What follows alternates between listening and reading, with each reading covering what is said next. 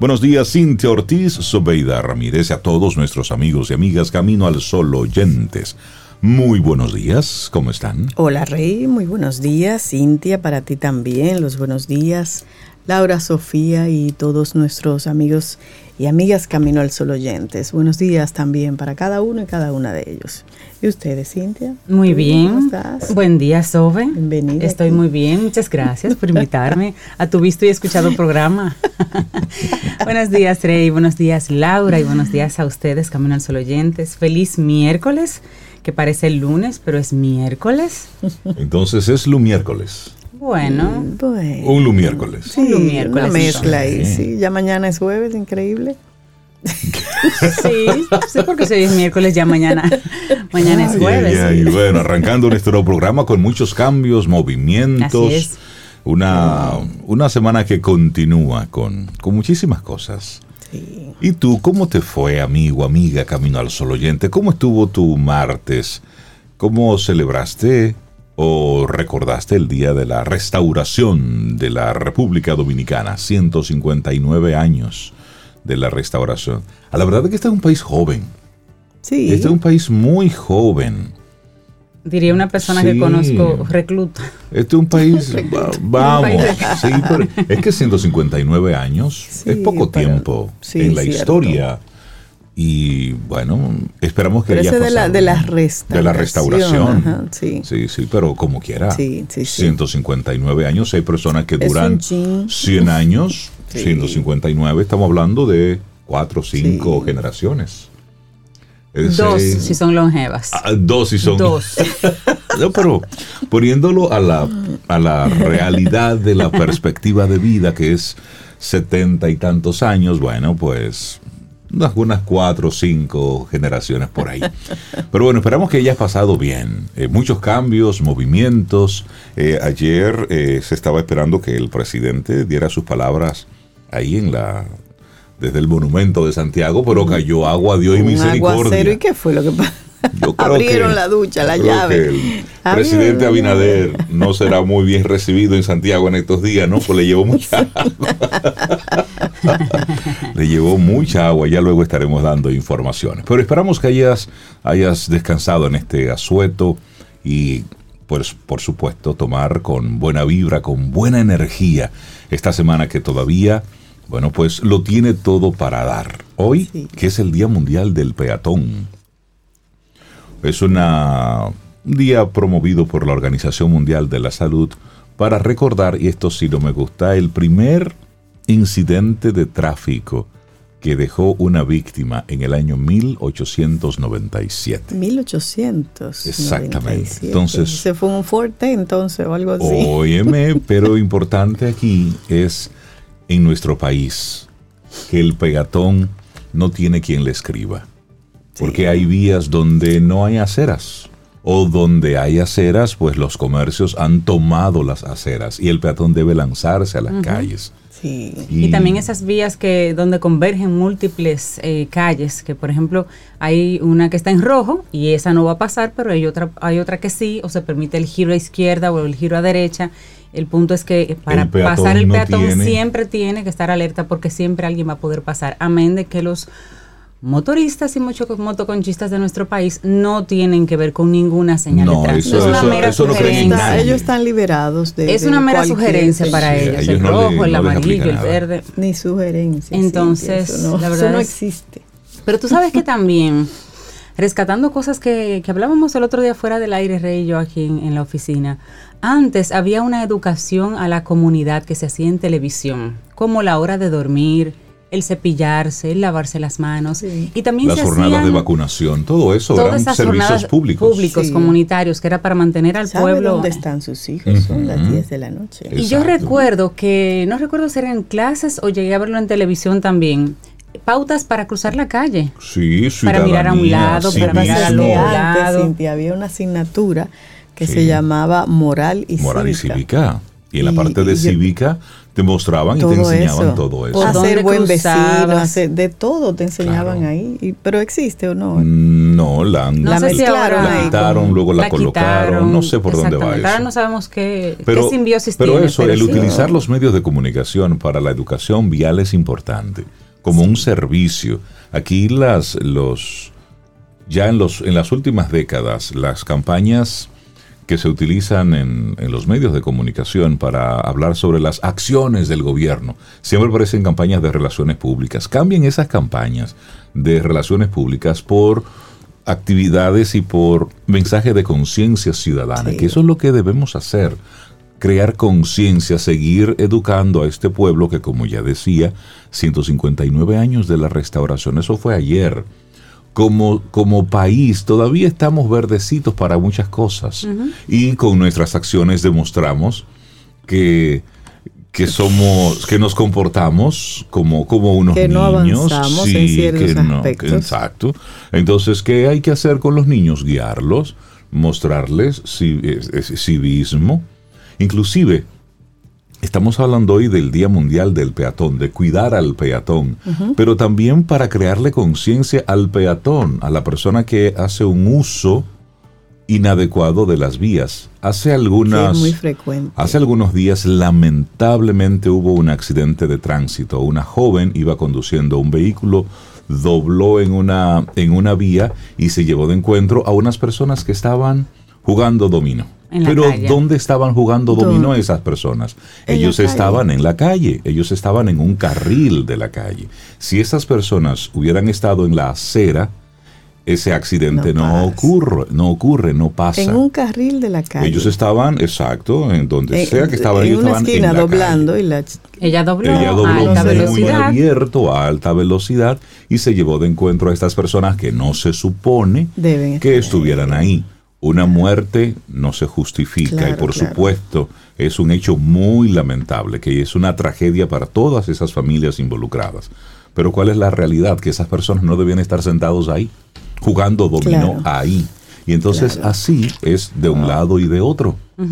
Es decir, el, el que anda en su vehículo debe cuidar al peatón, pero también el peatón debe cuidarse. Aquí hay unas sugerencias sobre seguridad vial para peatones.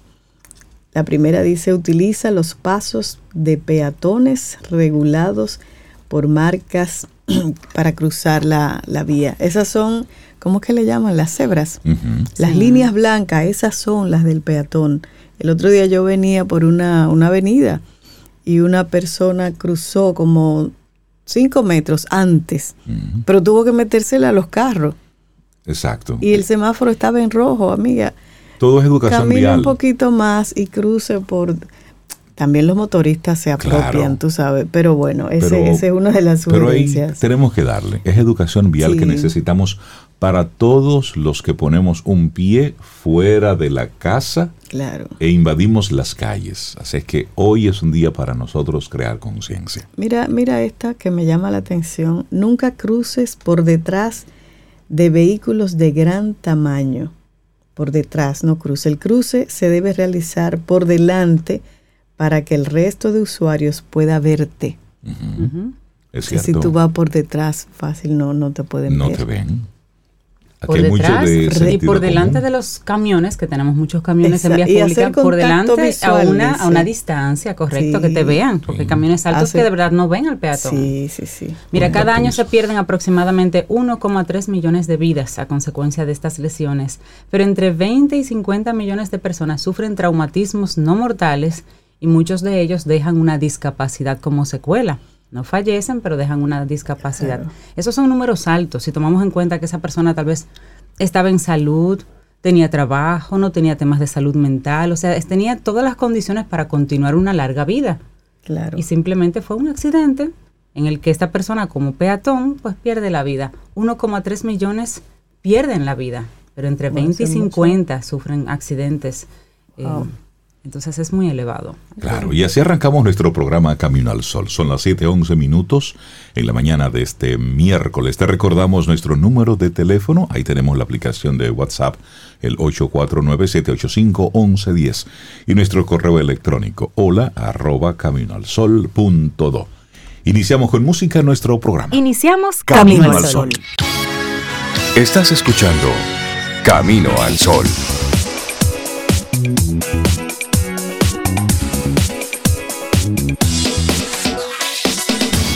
Laboratorio Patria Rivas presenta En Camino al Sol, la reflexión del día.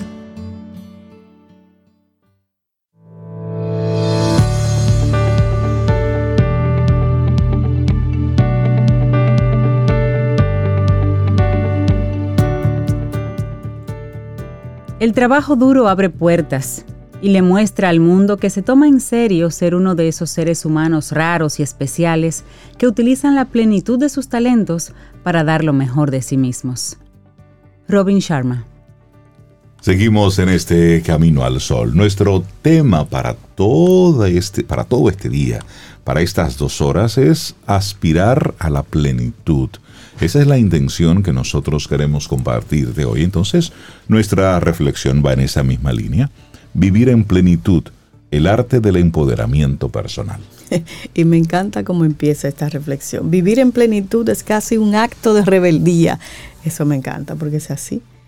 Lo es porque implica atreverse a romper moldes, estereotipos y hasta convencionalismos significa dar forma a una existencia acorde a nuestros valores y necesidades.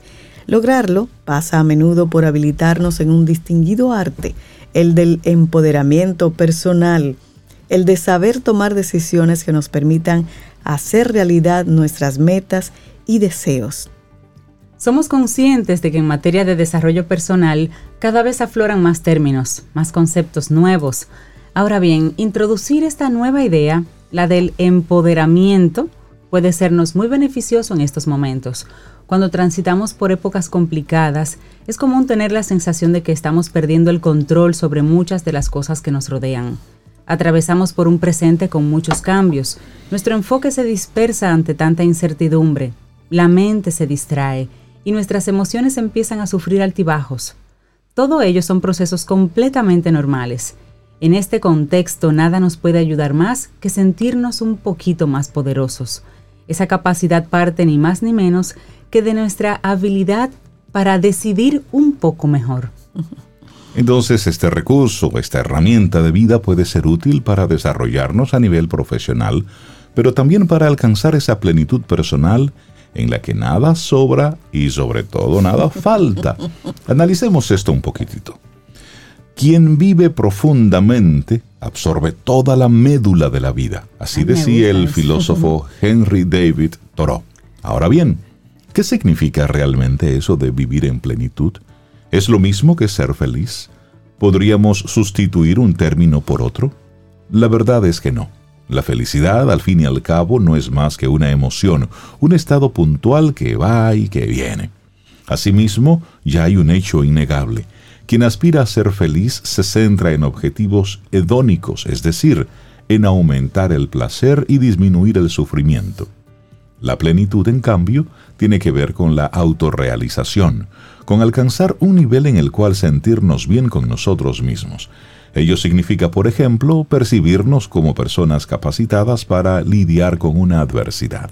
Así es. Y bueno, es ir más allá de lo hedónico para aspirar a esa dimensión que definió Aristóteles en su momento, la eudaimonía. Qué palabra tan bonita.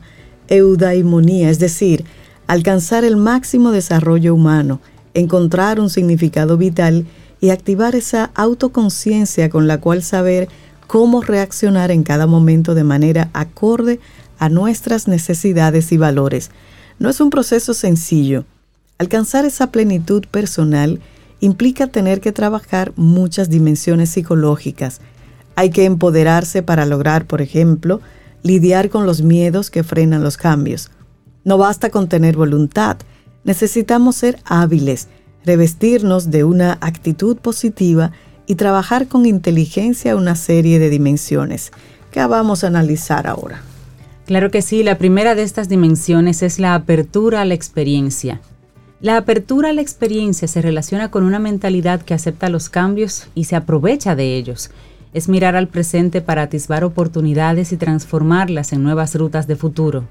Por contra, las mentes que se resisten al cambio y que asumen una actitud defensiva o anclada al miedo difícilmente lograrán vivir en plenitud. Así que eso es lo primero, abrirse al cambio. Bueno, y luego vayas donde vayas, sé siempre tú mismo. Nadie se empodera siendo cautivo de visiones ajenas, de decisiones externas, de expectativas que otros sitúan sobre nosotros. Tengámoslo claro, plenitud es sinónimo de libertad, y este concepto es el que debe guiarnos en cada momento. Para ello hay que escuchar esa voz interna que se nutre de la autoestima y de una identidad propia que sabe siempre quién es y qué quiere en la vida. Así Eso de usted tener decisión propia, de tener tu propia voz. En libertad y con responsabilidad. Y no importa el escenario, que puedas decirlo. así es. Bueno, y la autoconfianza también. Sin autoconfianza no hay progresos. Porque lo opuesto a la confianza es el miedo y nadie puede progresar o conquistar sueños si lo que siente es angustia e inseguridad. Así, en el momento en que logramos trabajar esa templanza interna en la que uno se siente válido para alcanzar sus metas y hábil para poder lidiar con las dificultades que pueden y van a aparecer, ese viaje hacia la plenitud personal es mucho más fácil. Otra sugerencia, ama lo que haces. Aún en los momentos difíciles debemos ser capaces de hallar pasión, motivo, propósito. En esos días oscuros en que el horizonte solo nos trae nubes de tormenta, uno debe seguir manteniendo una actitud inoxidable, y para ello, nada mejor que recordar nuestras pasiones, porque una pasión es siempre un motivo que nos ancla a la vida y que nos inspira. Así que clarifica qué es importante para ti qué quieres para el día de mañana y qué es lo que le da significado a tu existencia. Ama a la persona que eres y procura encontrar una ocupación que te permita proyectarte y realizarte como ser humano. Y luego, pierde el miedo a la toma de decisiones. Las decisiones son las que nos permiten avanzar en el tablero de ajedrez de nuestra vida. Unas serán más acertadas que otras, es cierto, pero cada movimiento cuenta en este juego cada avance deja atrás una casilla que ya forma parte del pasado. Perder el miedo a decidir es la esencia que impulsará el permitirnos vivir en plenitud, acercándonos cada día más hacia nuestros propósitos y hacia nuestros deseos. Y sí, vamos a tenerlo presente todos, todas. Lo que cuenta es evolucionar hacia esa eudaimonía de la que nos habló Aristóteles, hacia un desarrollo humano en el cual sentirnos libres y por encima de todo realizados. Así es que la invitación es, vamos a trabajar en ello. Vivir en plenitud, el arte del empoderamiento personal. Un escrito de Valeria Sabater que compartimos aquí hoy en Camino al Sol. Laboratorio Patria Rivas presentó En Camino al Sol, la reflexión del día. Ten un buen día, un buen despertar. Hola.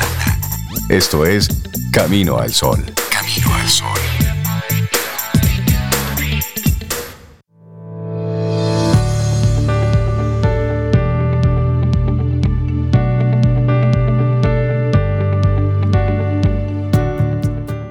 Seguimos hablando de plenitud y esta frase es de Oprah Winfrey. Solo reconociendo quién y qué eres puedes entrar en la plenitud de la vida. Seguimos avanzando en este camino al sol. Es miércoles, estamos a 17 de agosto. Muchísimas gracias por conectar con nosotros a través de las diferentes vías. Conectas a través de estación 97.7 FM y luego a través de caminoalsol.do, nuestra página web. Ahí conectamos y puedes estar ahí siempre pendiente de lo que colocamos en la página. Cada día, bueno, pues Escuchas el programa en vivo a través de caminoalsol.do y luego el mismo programa lo colgamos ahí para que puedas escucharlo en diferido en cualquier momento y dividimos las diferentes entrevistas, las diferentes conversaciones para que luego puedas buscarla por tema o por nombre de colaborador y o invitado. Así es, y compartirlo con quien guste también.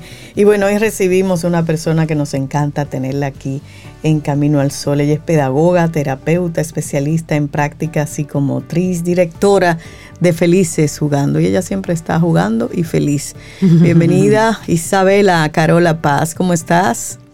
Hola, buenos días. Eh, muchas gracias, estoy muy bien. Qué bueno. Eh, nuevamente muy contenta de estar aquí con ustedes. Y bueno, hoy el tema es un tema que, bueno, tú sabes, ustedes saben que yo brego con todos los temas que yo traigo, así que es el tema de los límites. ¿Por qué? Porque en la vida adulta, eh, bueno, el título es Los límites en el camino del hogar, porque los límites es un a ver, si nosotros no lo aprendemos en la infancia, pues en la vida adulta, en todas nuestras relaciones, vamos a tener serias dificultades, ¿no? Los límites son estas fronteras que nos diferencian, que nos dicen, bueno, pues hasta aquí llego yo y aquí empiezas tú. ¿no? Y sobre todo la palabra es que nos diferencia. Esto es muy importante porque sobre todo en el caso de los niños, pues los niños nacen indiferenciados. ¿Qué quiere decir? Nacen confundidos en lo que se va construyendo eh, el yo, la identidad psíquica, ¿no? ¿Quién soy yo? Eh, ¿dónde, ¿dónde, empieza mi mamá? ¿Dónde empieza mi papá? Eh, ¿Dónde empiezan los amigos? Pues el niño es un proceso de construcción de su identidad, es un proceso. Y cuando se les concede todo, o sea, los límites son muy vastos, ¿no? Pero sobre todo en el caso de los niños, pues van, es muy importante eh, que nosotros les ayudemos a entender los límites, porque los límites van a contener todos los impulsos, tanto en la vida adulta como en la, como en la, vida infantil. Eh, si yo no tengo mis propios límites integrados, pues como adulta voy a darme permiso para hacer de todo lo que yo entienda. O sea, básicamente yo siempre lo digo así, quiero lo que quiero cuando lo quiero y me lo concedo y le concedo todos los caprichos al cuerpo, todo lo que me pida y muchas veces muchos de esos caprichos pueden ser destructivos para mí, autodestructivos eh, y si no soy capaz de regularme, de controlarlos, de decir, ok, mi cuerpo me pide esto, pero no se lo puedo dar, es decir, estamos hablando de dominio propio, ¿verdad? De control de impulsos. Entonces, pues definitivamente yo voy a sufrir. Hablamos, yo siempre hablo el tema de la comida, que es mi tema, el tema del azúcar, por ejemplo, ¿no? Pero también eh, mi límite hacia los demás, ¿no? Eh, si yo, si, o sea, si yo entiendo y estoy basada bajo el principio del placer, quiero lo que quiero cuando quiero, pues voy a ir a invadir el espacio, las cosas, las emociones del otro. Por eso digo que los límites son esenciales para tener relaciones sanas. Entonces, bueno. Además que si no te sabes eh, poner límite y tu hijo te ve que no te pones límites, no, ¿con qué cara le pones un límite a él? Con que lo ayuda, sí. Eso es súper importante lo que estás diciendo porque la, la educación pasa muchísimo por el modelado, ¿no? Eso es vital, es vital. O sea, como yo, eh, por ejemplo, otra, otra cosa que pasa en las relaciones de padre e hijos, ¿no? Cuando yo me enfado eh, con mi hijo o con mi hija o con mi pareja o con quien sea, pero cuando yo me enfado y pienso que yo tengo la razón y yo no he internalizado límites saludables ni para mí ni hacia los demás, pues yo me creo con derecho de decir lo que yo quiera por mi boca de, lanzar eh, o, insultos o de arremeter o de descalificar. O sea, me siento con el derecho de darle curso a estas emociones negativas, estas emociones, eh, bueno, negativas o aflictivas o, de conflicto eh, hacia el otro, ¿no? Entonces es vital que aprendamos a regularnos nosotros los adultos, a tener nuestros propios límites para poder definitivamente eh, eh, ayudar a nuestros hijos a regularse, ¿no? Isabela, ¿Qué nos permite? Isabela, discúlpame, ¿y, qué pasa cuando estamos en el otro extremo? Cuando somos eh, totalmente con nosotros exigentes, nos limitamos de todos, evitamos todo. siempre tenemos el látigo dispuesto para con nosotros, es decir, evitamos proveernos cualquier cosa que pueda darnos gusto y o placer pero al mismo tiempo así somos con nuestros hijos. O sea que exageramos en los límites. Exageramos con el tema de los límites. Claro, nos negamos todo. Bueno, yo sí pienso que hemos venido también al mundo a disfrutar, ¿no? Entonces, claro, todos los extremos eh, son, son en, verdad, en toda la vida, los extremos, eso es lo que hay que evitar en todo, ¿no? Pero, o sea, que tú no puedes tampoco privarte, vivir en la privación, porque con qué, con qué disfrutas. Y quizás, claro, es eh, hay que llegar a un término medio. Por eso es tan importante, eh, si no lo tuvimos en la infancia, empezar a leer sobre límites. A, fíjate, hay algo, eh, ¿no? Como, como lo, que, o sea, lo que tú dices, pues me hace pensar a qué dificultad tenemos, en verdad, de saber lo que es un límite, porque ya lo que tú hablas es una privación. Exacto. Y, y, lo entendemos, lo asociamos como que eso es límite, que yo pienso que eso también es mucho de la educación de antes, Rey, ¿no? Esa, Eso de que, o sea, te inhibían de todo. La, educación consistía en anula al niño, apaga la esencia del, del niño y claro, o de la niña, justamente... Eh, el, arte de educar, es cómo tú logras que los niños y las niñas se inserten en la sociedad, se inserten en la regulación sin perder su esencia. Hay un radical. Y, creo, ¿eh? Isabela, que en, esa privación fue que dimos entonces el salto a la permisividad. Es decir, en un renegar de esa vida llena de privaciones, entonces tengo unos hijos que yo les doy todo lo que yo no tuve en mi niñez. entonces damos entonces ese salto al otro extremo, que tampoco es bueno. Eh, no, totalmente. Fíjense, eso es así, es una respuesta, una reacción. Eh, y yo pienso que aquí no hay como reglas claras tampoco, sino tener claro que tú necesitas afecto, mucho afecto, mucha validación, eh, mucho um, decodificar emocionalmente lo que el niño o la niña están viviendo, pero también necesitamos límites. Esto es algo que tenemos siempre que estar claros, porque como, como lo decíamos, ¿no? todas estas cosas que yo no viví, eh, yo las voy a perpetuar. Así que bueno, ¿qué pasa cuando no tenemos límites? Bueno, no sabemos decir que no a situaciones perniciosas, situaciones o personas. ¿eh? ¿eh? no sabemos decir que no a nuestros propios impulsos, es decir, vivimos en la gratificación instantánea, lo que nos expone a las adicciones, ¿no? Eh, también no nos deja aceptar el no del otro. O sea, hay gente que tú le dices, no, ahora no puedo, vale, y te insiste, y te insiste, y te insiste, y te manipula y te tira. Y si tú no estás consciente y despierto, se, caes en la manipulación. También hay algo muy importante, cuando no hay límites, no me puedo adaptar al mundo. O sea, es algo que quiero que el mundo se adapte a mí o no sigo reglas o eh, voy a exigir y voy a controlar y voy a manipular.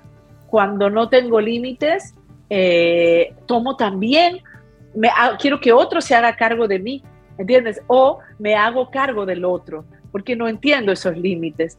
Y por otro lado, si no hay límites, pues también me cuesta eh, saber quién soy, porque no me ha definido. Entonces es muy importante. Ahora, ¿qué pasa? No? ¿Por qué como papá o mamá yo no puedo eh, poner límites? Y como siempre vamos a ir a nuestra historia personal, ¿no? Aquí les invito a todos a, a reflexionar sobre su relación con el no, cómo yo vivo el no. El no es malo, no es malo el no. Es decir, para un niño pequeño, si tiene dos años y tú tiene que explorar, es la necesidad es motriz, la necesidad es descubrir conocimiento, hay una necesidad científica, pero tú no puedes dejar que meta los dedos en el enchufe, tú no puedes dejar que cruce la calle solo, tú no puedes, o sea, hay una serie de cosas. Entonces, claro, el no tiene que venir tú sabes, pero siempre eh, acompañando, ¿no? Y, dando opciones y alternativas a esas situaciones a las que tú no puedes exponer, ok, no puedes esto, pero eh, puedes hacer esto, sin embargo. Entonces, ¿cuál es nuestra incapacidad para decir que no? Bueno, muchas veces es la complacencia, hemos asociado que la complacencia es amor, eh, otras veces es sencillamente no quiero bregar con la, la reacción, eh, ya le digo que sí para, para que me dejen Para evitarme, sí. Eh, otra vez me vencen por cansancio, o sea, no, pero, pero sí, al final, porque me, me empiezan, empiezan, y esto es como los hijos tornillo que van ta, lavándote el cerebro y al final fue, pero no nos podemos quitar responsabilidad. O sea, cuando un hijo insiste, insiste, es porque tú le has enseñado a insistir. ¿Cómo les he enseñado a insistir? A eh, cediendo al final, eh, siendo ambiguo con el límite eh, y, o, eso, que ya al final cedo. Otra cosa peligrosa es la alianza que hacemos con los hijos, es decir, busco la aceptación de mis hijos, todo esto es mi carencia. La otra es que viene también de mi carencia, me funciono con los hijos, es decir, siento que los voy a hacer sufrir sí eh, les digo que no porque tal vez en mi, yo, en mi vida yo tuve eh, mucho autoritarismo y entonces para mí es un sufrimiento decir que no. Aquí es, los invito a hacer sus propios análisis, ¿no? ¿En qué asociación tengo yo el no? Eh, autoridad versus maltrato, complacencia es amor, la parentalidad es amistad. Así que bueno, ¿Cómo ponemos límites? Esto es como fla, fla, fla, fla. Yo estoy tirando cosas que, que por favor no las pasen de, de, rápido, sino que siempre tenemos un tiempo limitado, fíjate, y a mí también me cuesta entrar en los límites del tiempo. Así que no sé si quieren decir algo, agregar algo. Para sí, hay una, eh, lo, que yo veo como el, el, el ping-pong, cuando el niño o la niña va donde la mamá y la mamá le dice, no, ve, pregúntale a tu papá y entonces va donde el papá, no ve, pregúntale a tu mamá. O sea, ¿cómo, cómo, ¿cuál de los dos debería poner el límite o si debe haber una negociación ahí? Excelente, excelente pregunta, Sobeida, porque a veces los padres, a veces no, siempre no sabemos lo importante que es tener estas reuniones detrás, o sea, de los hijos. Tener eso ayudaría muchísimo en el hogar, el poder yo ponerme de acuerdo y también aquí hay, incluso hay madres solteras o, divorciadas que viven con sus padres o viceversa, es decir, los adultos en casa, ponernos de acuerdo con lo que sí y con lo que no y con lo que vamos a ver, vamos a esperar que yo hable con tu papá, vamos a esperar que yo hable con tu mamá y, o sea, ¿por qué yo tengo que darle, decir sí de una vez? O no de una vez. Eh, bueno, espérate, mi hijo, mi hija, voy a, esto lo voy a, lo voy a hablar con tu papá o tu mamá, nos vamos a poner de acuerdo y te dejamos saber que eso también es sano, porque eh, el niño puede esperar, porque las decisiones no tienen que tomarse impulsivamente. Cada decisión que tú tomas de manera impulsiva es un desastre. Y esa es una buena señal eh, también, decirle, espera, a que tengamos una decisión y te comunicamos. aprende a esperar, aprende a esperar. Y más en una época, en un tiempo que eso es lo que está promoviendo. Todo es para ayer. Sí, es decir, todo rápido. Usted se pasa 50 años de su vida comiendo todo lo que quiere y de repente quiere rebajar en 10 días, en una semana, tomándose un sobrecito sin siquiera sudar una sola vez. Óyeme, no, las cosas tienen un costo y, hay, y hay un tiempo. Eso de la, de la sobrevaloración del tiempo, la subvaluación del tiempo, es, son de las cosas que están haciendo mucho daño en esta época, porque estamos viendo que todo el bombardeo es para tú, deseo tal cosa, lo tengo. Y quiero tal cosa, lo tengo. Le estamos perdiendo el respeto al tiempo y al esfuerzo. Óyeme, tú mandas un mensaje por WhatsApp y ya tú estás esperando una respuesta inmediata. No, hermano. Es decir, el mundo no gira en torno a tu velocidad. Y eso tiene mucho que ver con los límites.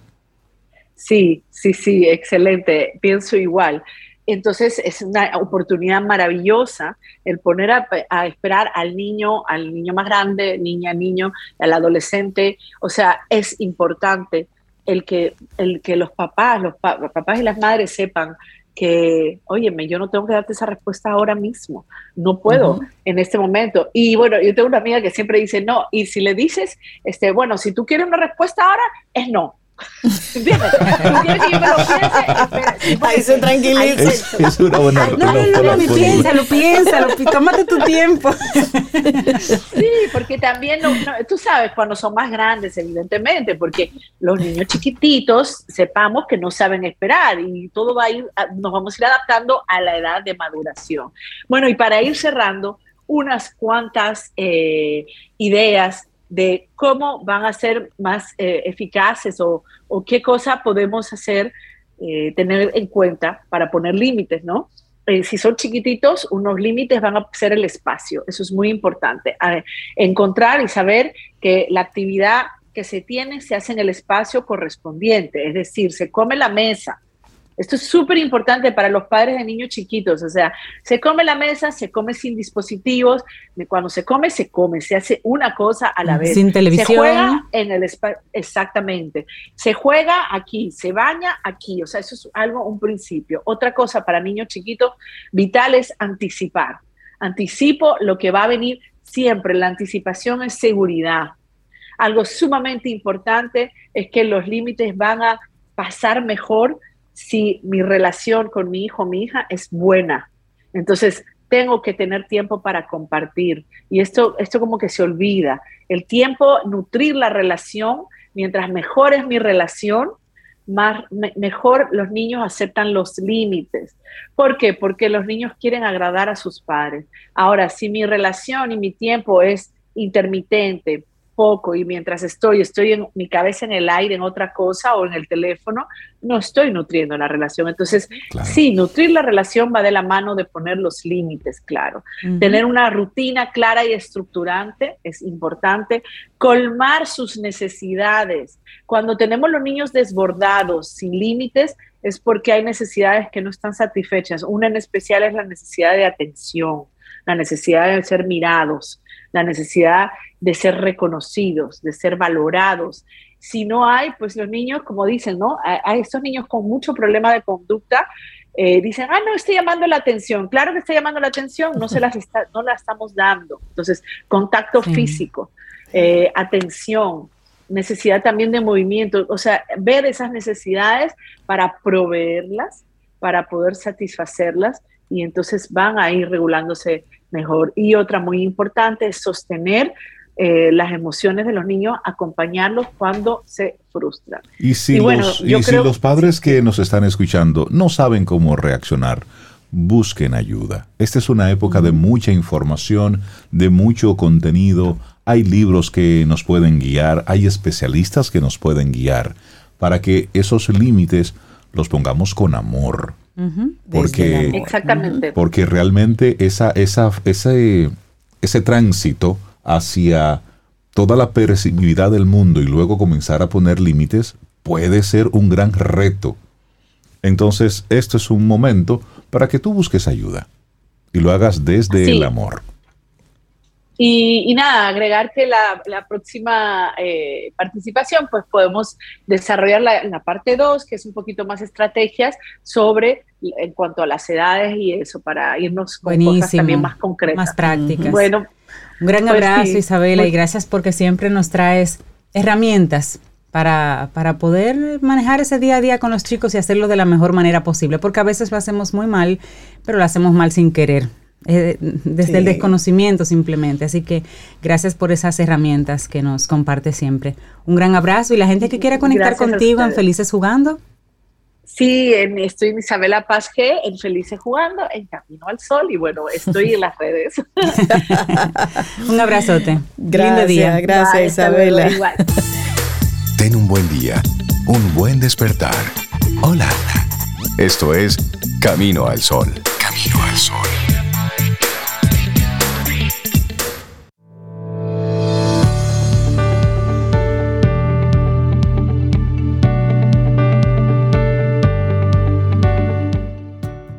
Y en unos minutos en el transcurso del programa de hoy vamos a hablar sobre el rol de la empatía en el liderazgo de los equipos. Y esto será en nuestro segmento Quien Pregunta Aprende con Escuela Sura. Hoy nos visita Alexandra de León, directora de Talento Humano en Seguro Sura, República Dominicana, y con ella vamos a conversar sobre este tema y a darnos algunas recomendaciones para ser más empáticos con nuestros compañeros de trabajo. Así que en un ratito tenemos este segmento maravilloso, Quien Pregunta Aprende con Escuela Sura. Y seguimos aquí avanzando en este camino al sol. Tú sabes que una forma que Sobeida tenía, Sobeida Ramírez tenía de ser empática con nosotros era traernos desayuno. Pero hace mucho tiempo que ella no desarrolla ese nivel de empatía. A otro nivel lo tiene, a otro nivel. A otro nivel. Te estoy ayudando con el desayuno. y yo sé qué desayuno específicamente. solamente... Porque si usted mal no recuerda, señor Reinaldo. Sí, ¿qué pasó? ¿Eh? Usted cumple años, yo le traje un desayuno. Ah, usted me trajo un desayuno. Pero hace mucho. ya ni me acuerdo. a mí no me gusta sacar las cosas en cara, pero. Es verdad. ya que te lo dicen en Radio Nacional. No, lo que pasa es que yo sé a qué desayuno específico. son unos sándwiches. unos, unos sándwiches. Unos sándwiches. Yo sé a eso que él se refiere. Eso forma parte para poder tener aquí una conversación coherente. Sí, 8, 12 minutos. Es miércoles. Estamos a 17 de agosto y darle los buenos días, la bienvenida a una mujer que viene a hablarnos del lenguaje de los símbolos. Pero para Rey, el sándwich tuyo es, un, símbolo, importante de tu amor.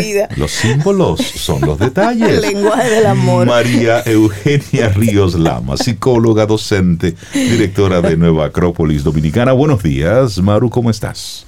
Muy buenos días, queridos amigos. Muy buenos días. Yo iba a hablar del símbolo de Sobeida, justamente. justamente me quitaste la idea. Pero no, no, pero dale continuidad, no importa, dale. dale continuidad. Bueno, pues vamos a hablar del lenguaje de los símbolos. Me encanta. Y la verdad que es, es fascinante, fascinante encontrar y estudiar, por supuesto, para poder encontrar este significado oculto que hay detrás de símbolos milenarios, que realmente si los traemos a nuestro día, a la actualidad, nos podría ayudar muchísimo, no solamente en la vida espiritual, sino en la vida cotidiana. Y vamos a ver, el símbolo es una palabra que deviene del griego, pero luego pasa al latino, al latín, y traducida libremente se conoce como el que guarda, el que porta, el que protege, el que sirve como envase, envase de una idea, de un concepto, un concepto, una idea trascendente, con un significado muy profundo, pero conforme ha ido pasando el tiempo, nos hemos quedado con los envases y hemos perdido el significado oculto de los símbolos, lamentablemente. Si bien los idiomas que el ser humano, tenemos muchísimos idiomas, y vemos que estos idiomas nos han servido para comunicarnos, ya que estamos hablando de comunicación, empatía, equipos, en fin, nos sirve para comunicarnos y expresarnos de alguna manera. Igual, todo ser humano necesita comunicarse. Tenemos desde los idiomas más antiguos que conocemos en la historia de la humanidad como el, el cuneiforme. Si vieran ustedes amigos, puntitos, rayitas, parece una clave morse, parece más o menos así. Entonces, puntitos y rayitas, pero a través de las tablillas de este lenguaje cuneiforme nos ha dejado muchísimos poemas, muchísimos mitos, cantidad de mensajes trascendentes, importantes, como los sumerios, los babilonios, los acadios. Luego tenemos otro lenguaje que son ideogramas y son los jeroglíficos. Y así poco a poco hemos ido pasando a diferentes lenguajes, algunos más complicados, como China, Japón, otros. Hemos llegado, vamos a ir llegando poco a poco hasta nuestro lenguaje, nuestro lenguaje que es el español. En fin, el ser humano ha tenido necesidad de comunicarse siempre a través de algo, a través de ideogramas, a través de signos, a través de gestos. Por ejemplo, el lenguaje gestual es un símbolo hay una persona sonriente, una persona con vitalidad, nos está indicando algo. Nos da una forma de, de expresión, expresar nuestros sentimientos, como el sándwich que le regaló justamente, bien, en el día del cumpleaños. Expresión de los sentimientos es un símbolo también. Pero es indispensable entender que hay en los símbolos mensajes cada vez más profundos, aparte de signos corporales, aparte de signos convencionales, necesitamos conocer un lenguaje profundo, un lenguaje espiritual. Y eso nos da el símbolo. Hay que estudiarlo. Uno diría, es fácil estudiar, estudiar los símbolos. Sí, yo también digo que es fácil, apasionante. Uno se mete a leer un mito, y, comienza a entender muchísimas cosas. Pero aunque mis, nuestros alumnos en Nueva Acrópolis no dirían lo mismo, después de haber estudiado casi dos años simbología, imagínense, algunos me quieren ya ahorcar. Sí, ahorcar, porque conocer los símbolos de diferentes culturas, civilizaciones, bueno, es para mí, y espero que también lo sea para ustedes, apasionante. El símbolo despierta la capacidad en el ser humano de un estado de conciencia, de encontrar algo más. ¿Qué más me quiere decir? O sea que también despierta la intuición en nosotros, porque guarda algo profundo. nos pone en contacto con lo inefable, con aquello que no se entiende con palabras. Y no necesitamos palabras para comprenderlo. Son expresiones íntegras, profundas. Miren todo lo que le estoy, eh, le estoy invitando a que lean el lenguaje simbólico a través de los diccionarios de los símbolos o a través de los mitos que existen, cuentos infantiles, el simbolismo de los sueños, que Carl Jung a través del inconsciente colectivo, el inconsciente, nos hace un estudio maravilloso de los símbolos. Por si acaso, el hombre y sus símbolos, Carl Jung escribe fundamental esta contribución para el conocimiento de la mente humana. Y también para alguien que le encanta los sueños, Carl Jung y la interpretación de los sueños, pues también nos invita a conocer ese inconsciente colectivo. No se preocupen que lo tengo pendiente como regalo, la interpretación de los, de los sueños. De los sueños. Eh, o sea que el símbolo nos permite ingresar a un mundo más elevado. Respuestas a inspiraciones, acciones. Y vamos a ver, por ejemplo, un ejemplo sencillo que vemos el águila el águila, expresado en muchos escudos, en símbolos de diferentes países. Si vemos el águila recorrido, tiempo, tiempo, tiempo, tiempo. Pero el águila, vamos a ver, es un vuelo solitario, un ave de vuelo solitario, alto, majestuoso. Imponente. Imponente, su nido es en las altas cumbres puede ver directamente el sol porque tiene una visión muy especial a través de sus párpados. Vive entre el cielo y la tierra, entre la materia y el espíritu, en total libertad. ¿Qué nos expresa esta sabiduría en el águila? La sabiduría del símbolo. Nos expresa todos los ideales, nuestros más altos ideales reflejados en esta ave. Nos enseña a elevarnos, a transformarnos, porque también el águila sufre transformaciones en su vida. Nos enseña a ser mejores cada día. O sea, muchos escudos portan esta ave simbólica como es el águila, nuestros grandes ideales. Eso es lo que simboliza. He tomado otro, otro símbolo, como el laurel, claro, hemos visto la corona de laureles que le colocan a los deportistas, aquellos que han ganado, han ganado una contienda importante como las Olimpiadas, porque han alcanzado la victoria. El laurel es símbolo de la victoria. Corona es una corona de vencedores, pero también simboliza la inmortalidad. El laurel está consagrado a Apolo, Apolo, Apolo, el dios del sol, el dios de la luz, Apolo. Esto simboliza la armonía de la vida, quien tiene luz, quien tiene el sol, quien consigue portar los laureles de la victoria, es que ha logrado en su vida, aparte de lograr todas sus metas, ha logrado sobresalir en su propia vida y dejar un legado. Está asociado también a la inmortalidad en la vida porque ha dejado obras. Por eso porta el símbolo de los laureles en su cabeza como corona. La barca, otro símbolo. Estoy tomando una serie de símbolos que han pasado, incluso para nuestros oyentes, Mm, quizás ven un barco, ven una barca, pero no nos atrae. Yo que veo por aquí al frente al mar, pasan barcas de transporte, de carga y todo, pero a veces pasa algún velero y uno dice, wow, la idea de viaje, la imaginación se deja volar por ahí y este símbolo como medio de transporte y de protección. Nos protege ante el peligro una barca la barca simboliza la travesía del ser humano. Debe evitar naufragar en lo cotidiano. Debe evitar las tormentas. ¿Y quién le va a ayudar? ¿Quién le va a proteger? La barca.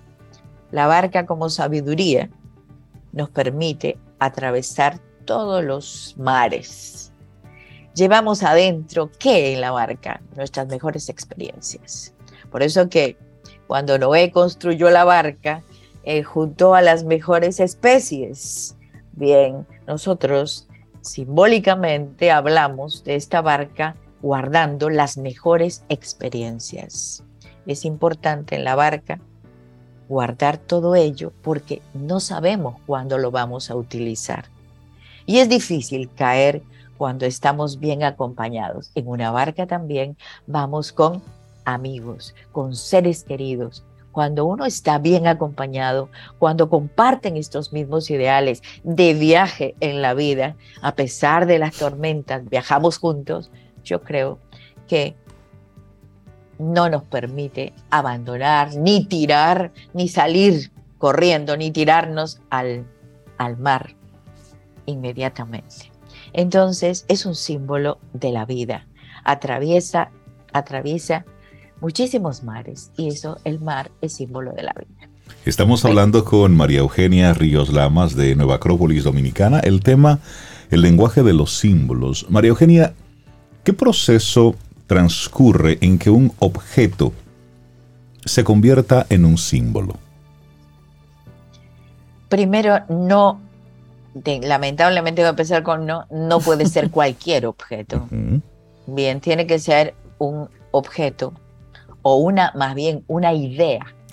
Parte de una idea.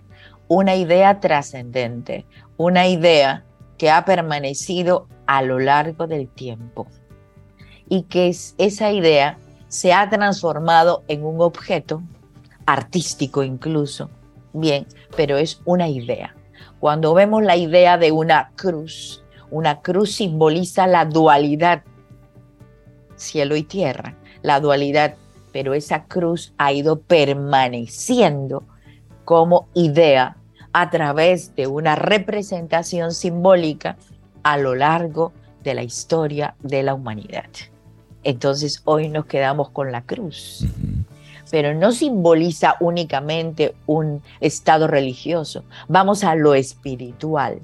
Me dejo entender. Totalmente. Lo que está inconsciente del ser humano. Esa cruz significa, estoy conectado con el cielo y la tierra.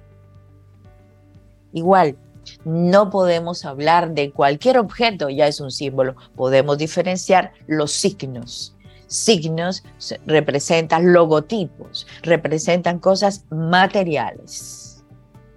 El símbolo representa o representaciones espirituales, representaciones artísticas, ideas, conceptos, ideologías que están en el mundo interior, en el mundo del inconsciente humano. Y viene pasando a través del tiempo. Por supuesto.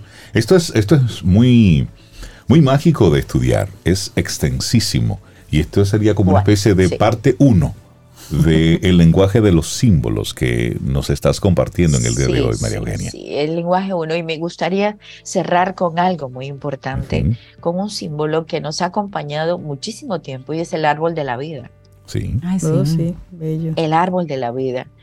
Esto simboliza la estabilidad, las raíces, las raíces viene a ser lo profundo, nuestro, nuestros principios, nuestros valores, esas son nuestras raíces, raíces de la procedencia de cada quien, de aquello, de la familia.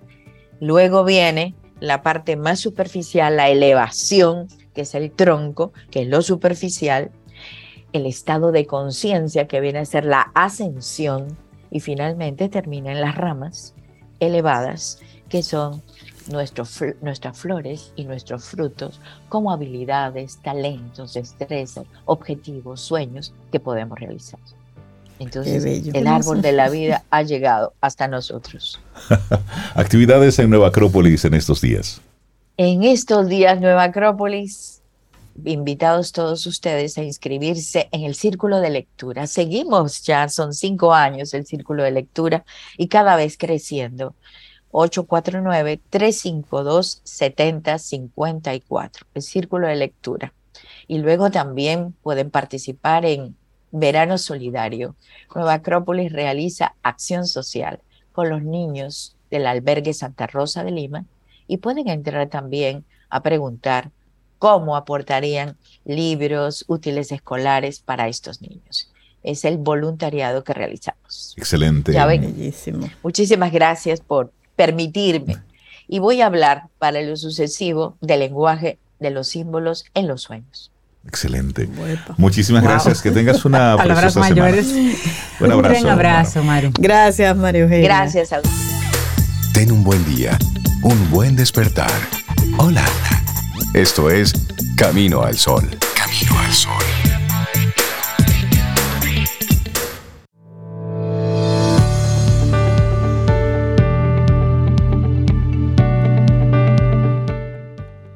Esta siguiente frase es de Robert Browning y dice, hay un centro íntimo en todos nosotros, donde la verdad habita en plenitud. Hay que buscar ese lugar. Hay que buscarlo. Y estamos muy contentos porque en este miércoles tenemos nuestro segmento Quien Pregunta Aprende con nuestros amigos de Seguros Sura República Dominicana. Y hoy tenemos a Alexandra de León, directora de Talento Humano de Seguros Sura y es nuestra profe invitada y qué bueno tenerla de nuevo aquí con nosotros. Alexandra, buenos días y bienvenida. Muy buenos días, yo muy feliz, a mí me reciben siempre con mucha alegría, con mucho agrado, me siento muy contenta, muy bienvenida. Con mucho cariño. Ay, qué bueno, qué, bueno, que te sientas así. Y nos encanta el tema que nos traes en el día de hoy, el rol de la empatía en el liderazgo de los equipos.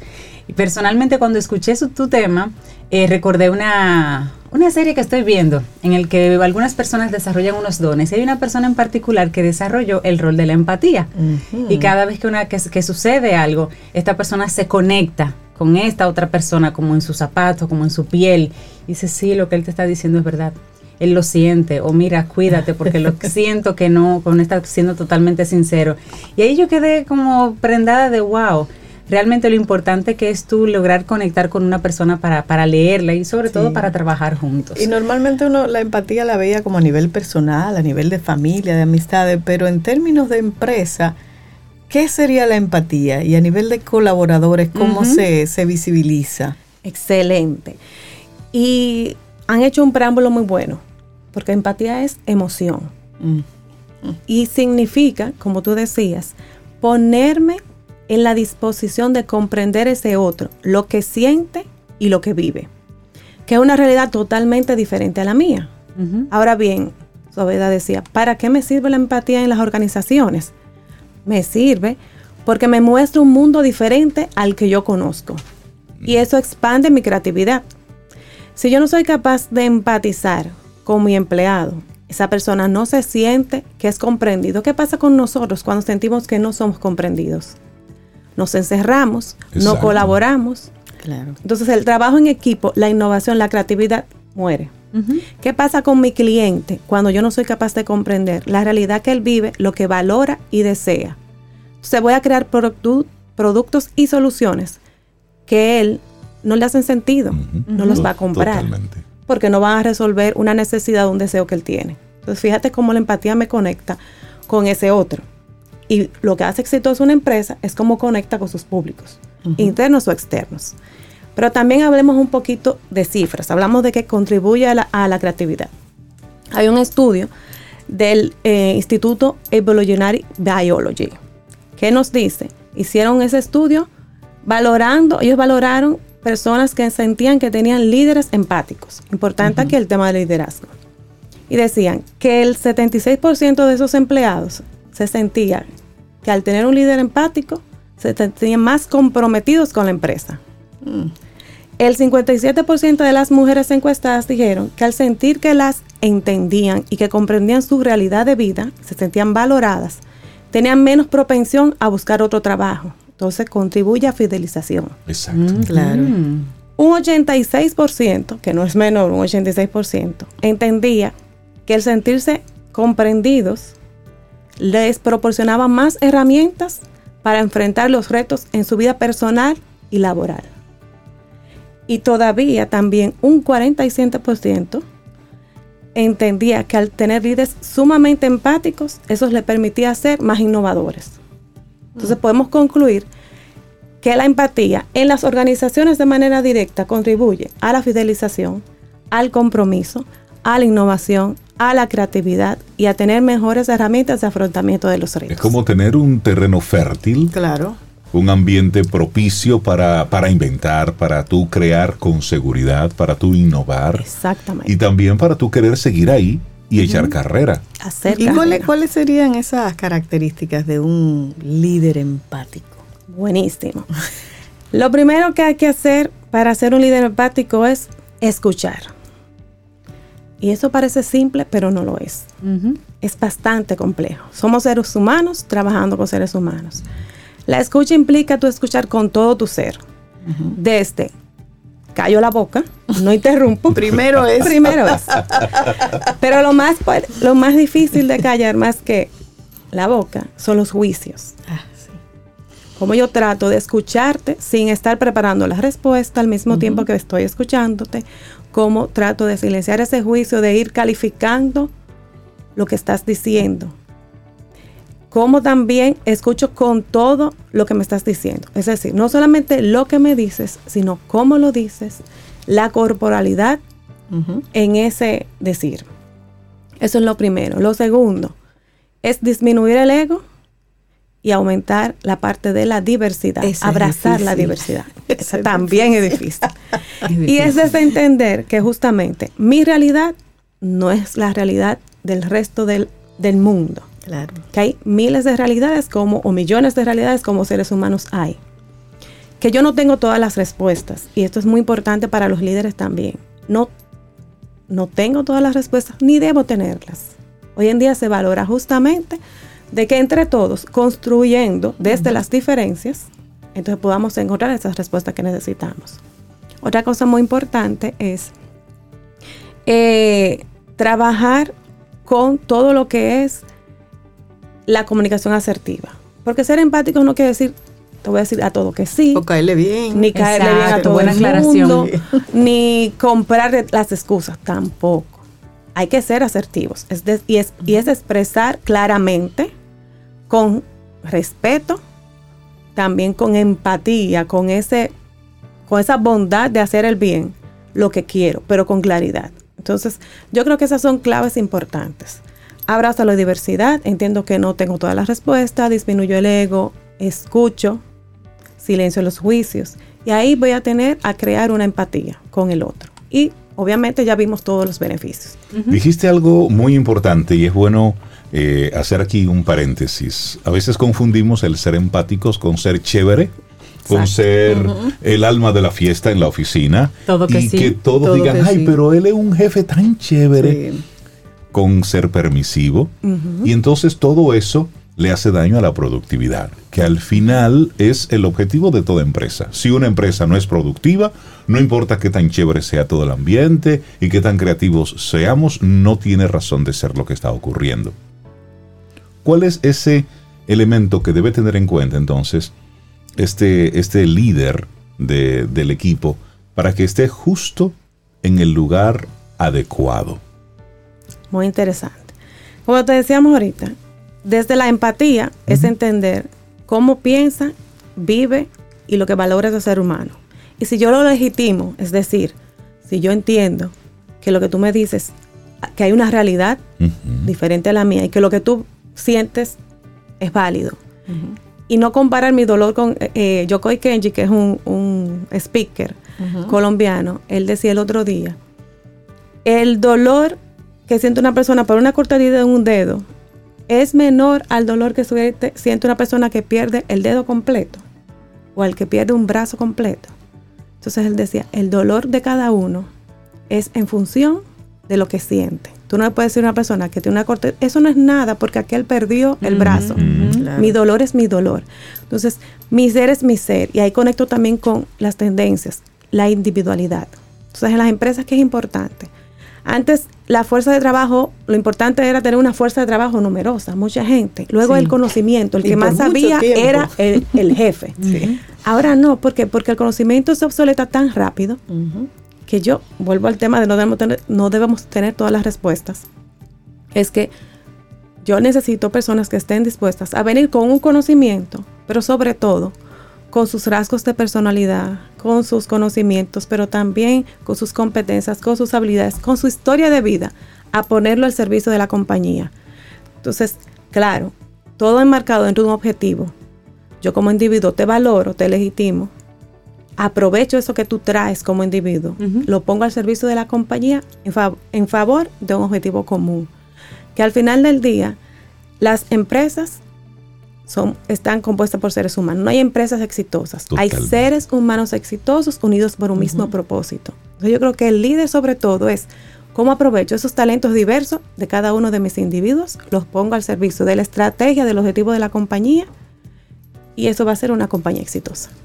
Me encanta que tú trajiste el tema de las tendencias que te quería preguntar por esa línea. Ya con esos estudios que tú mencionaste, esos resultados, y ustedes que siempre tienen ese maravilloso observatorio, ¿qué tendencias en ese sentido ustedes han visto, Alexandra? ¿Cómo, ¿Cómo estamos midiendo la empatía dentro del resto de las habilidades a la hora de tener una vacante en la empresa? ¿Y hay algo que mida la empatía? Mira, yo te puedo decir, está ese estudio que vimos y, y te vas a encontrar muchísimos autores que hacen mención digamos que dentro de lo que es el campo de la psicología positiva, se menciona el tema de la empatía y todas esas habilidades blandas que hoy cada día más son importantes. Yo creo que un buen líder tiene que ser un buen ser humano. No lo digo yo, lo dicen otros más expertos que yo. Eh, y yo creo que eso es muy real. Cuando hay un liderazgo genuino, tú te das cuenta que hay una persona que es capaz de sacar lo mejor del otro. Y en las tendencias están, cuando tú tienes unas tendencias como que tú tienes ahora mismo, personas que están trabajando eh, de diferentes partes del mundo, que se mueven, que la flexibilidad laboral, que el, el teletrabajo, que el tema de la individualidad. Entonces, cuando tú ves todos esos componentes, un trabajo hoy tiene que ser suficientemente atractivo, conectar con mis valores y con mi propósito de vida para que realmente podamos mantenernos en él. Entonces yo creo que parte de eso es justamente ir más allá de lo que generalmente hemos estado acostumbrados en las industrias, en las empresas. Eh, la fuerza laboral desde solamente un conocimiento, una capacidad, sino también tráeme esas habilidades blandas, tus emociones que antes usted tiene que dejar las emociones y sus problemas en la fuerza y entrar como que no somos un ser integral. No, cada día más en las tendencias es valorar ese ser integral y todo eso que él trae, ponerlo al servicio de los objetivos.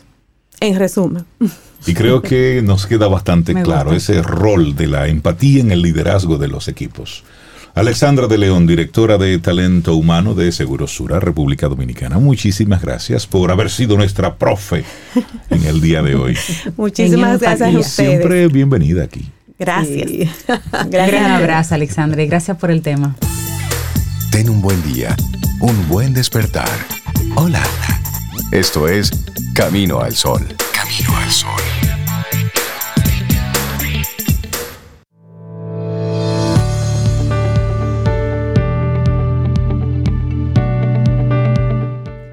Te recordamos que nuestro tema en el día de hoy ha sido la plenitud, alcanzar la plenitud. Y esta última frase del día de hoy es de John Kabat-Zinn que dice, practica compartir la plenitud de tu ser, tu mejor yo, tu entusiasmo, tu vitalidad, tu espíritu, tu confianza, tu apertura, sobre todo tu presencia. Compártelo contigo mismo, con tu familia y con el mundo. Qué bonito. Y seguimos avanzando en este camino al sol para darle los buenos días, la bienvenida a Josefina Thomas, gerente senior de negocios de la Cámara de Santo Domingo, para que hablemos del Hub Cámara Santo Domingo que viene por ahí. Buenos días, Josefina. Bienvenida a Camino al Sol. ¿Cómo estás? Hola, buenos días. ¿Cómo están? Para mí un placer estar con ustedes en esta mañana. Gracias por la oportunidad. Bienvenida, Josefina, gracias a ti. Y hablemos del Hub Cámara Santo Domingo. Es un evento que cada cierto tiempo ya sucede, no es nuevo en, el, en, este, en este año, pero hablemos un poquito de qué trata el Hub y qué trae de nuevo para el 2022. Bueno, pues le cuento que esta es la quinta versión de Hub. Eh, Hub es una feria multisectorial. Este año tenemos cosas nuevas. Básicamente estamos trabajando sobre tres pilares, que es la exhibición de productos y servicios. Estamos trabajando charlas nacionales y tenemos un charlista internacional de renombre. E igualmente estamos trabajando las rondas de negocios, que es el corazón, vamos a decirlo así, eh, de todo lo que es esta conferencia multisectorial. Para, esto, para este hub, para esta versión 2022, Josefina, ¿ya las empresas están, digamos, eh, registradas con ustedes o están en el proceso de captar a las empresas para que participen en la expo, para que participen en las mesas de negociación, las rondas? Así mismo es. Nosotros estamos trabajando las rondas de negocios internacionales de la mano con ProDominicana. ProDominicana, la verdad, que está eh, realizando un hermoso trabajo identificando compradores internacionales que quieren adquirir productos de empresas locales. Entonces ahí estamos trabajando de la mano con ellos. Todo lo que es la parte de exhibición, vamos a tener empresas locales, algunas de ellas exportadoras, y también tenemos la parte de las charlas. Eh, las charlas básicamente estamos trabajando con charlistas nacionales, conferencistas nacionales, con temas que son herramientas para el crecimiento de los negocios. O sea, vamos a tener charla desde la transformación digital, vamos a tener charla de medios de pago, vamos a tener una charla de cuatro pasos para que el pequeño negocio pueda y aprenda a administrarse a nivel financiero. O sea que estamos cubriendo diferentes áreas en los diferentes pilares. Y en temas de productos y servicios, ¿qué tipo de empresas vamos a tener ahí en, la expo? ¿Son empresas que buscan eh, inversionistas o son empresas que ya están formalmente establecidas y es para hacer eh, networking? tenemos siempre las empresas están formalmente establecidas, tenemos empresas exportadoras que van a estar participando en las rondas y tenemos empresas que con sus marcas muy fuertes en el mercado pues van a tener presencia en el área de exhibición. También estas, eh, esta exposición del Hub Cámara Santo Domingo, aparte de las rondas de negocios, hay conferencias. ¿Cuáles son esos temas? Aunque ya mencionaste así rápidamente algo de, de transformación digital y demás, pero tendremos invitados internacionales. ¿Qué va a estar ocurriendo en esa parte de conferencias? Y bueno, pues contamos este año con la presencia de un chartista internacional que es Porter Erisman. Porter Erisman es un ex vicepresidente de negocios de Alibaba, ese gigante del e-commerce que, todos conocemos, ¿verdad? Entonces viene a compartir con nosotros una charla magistral que se llama Oportunidades del e-commerce en mercados emergentes. Mm. Eso va a ocurrir el día 8 al mediodía en el Hotel Embajador, perdón, 8 de septiembre, 8 de septiembre en el Hotel de Embajador, porque tengo que recalcar las fechas, la fecha 6, 7 y 8 de septiembre en el Hotel Embajador. Hay tiempo para que las empresas interesadas se registren, eh, Josefina, y otra cosa, las personas que quieran participar de charlas, pero que no tienen una empresa, ¿tienen la posibilidad de hacerlo? Mira, nosotros estamos iniciando con el patrocinio a nivel de empresa. Sin embargo, a partir de la semana siguiente, pues vamos a estar vendiendo los asientos de manera digital, eh, individual, perdón, en nuestra página web. El cliente va a poder entrar y adquirir y comprar su asiento eh, vía con su pago tarjeta de crédito. Más detalles y la gente que quiera conectar, enterarse más de todo esto, ¿dónde hay más información y cómo se puede inscribir y comprar luego sus boletas? Bueno, puede entrar a la página de la Cámara, que es www.cámarasantodomingo.do, e igualmente puede escribirnos al mail de Hop Cámara Santo Domingo y nosotros le enviamos la información que requiera. Excelente. Josefina Thomas, gerente senior de negocios de la Cámara de Santo Domingo, gracias por invitarnos a esta quinta edición de la exposición comercial Hub Cámara Santo Domingo. Ese es un evento que no podemos perdernos. Hay que estar en productividad, hay que estar en desarrollo. Es a eso a lo que nosotros debemos apostar. Muchísimas gracias, Josefina. 6, muchas gracias a y 8 de septiembre. Y esperamos. Por supuesto, muchísimas gracias.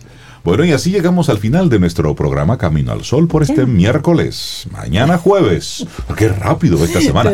Mañana, mañana jueves. Y el universo sigue conspirando, si usted quiere. Si nosotros estamos aquí, tendremos un nuevo Camino al Sol. Y esperamos que hayas disfrutado del contenido del día de hoy. Recuerda nuestras vías para mantenernos en contacto. Hola arroba caminoalsol.do. Visita nuestra web y amplía más de nuestro contenido caminoalsol.do. Hasta, una, próxima, edición. Y pásala bien.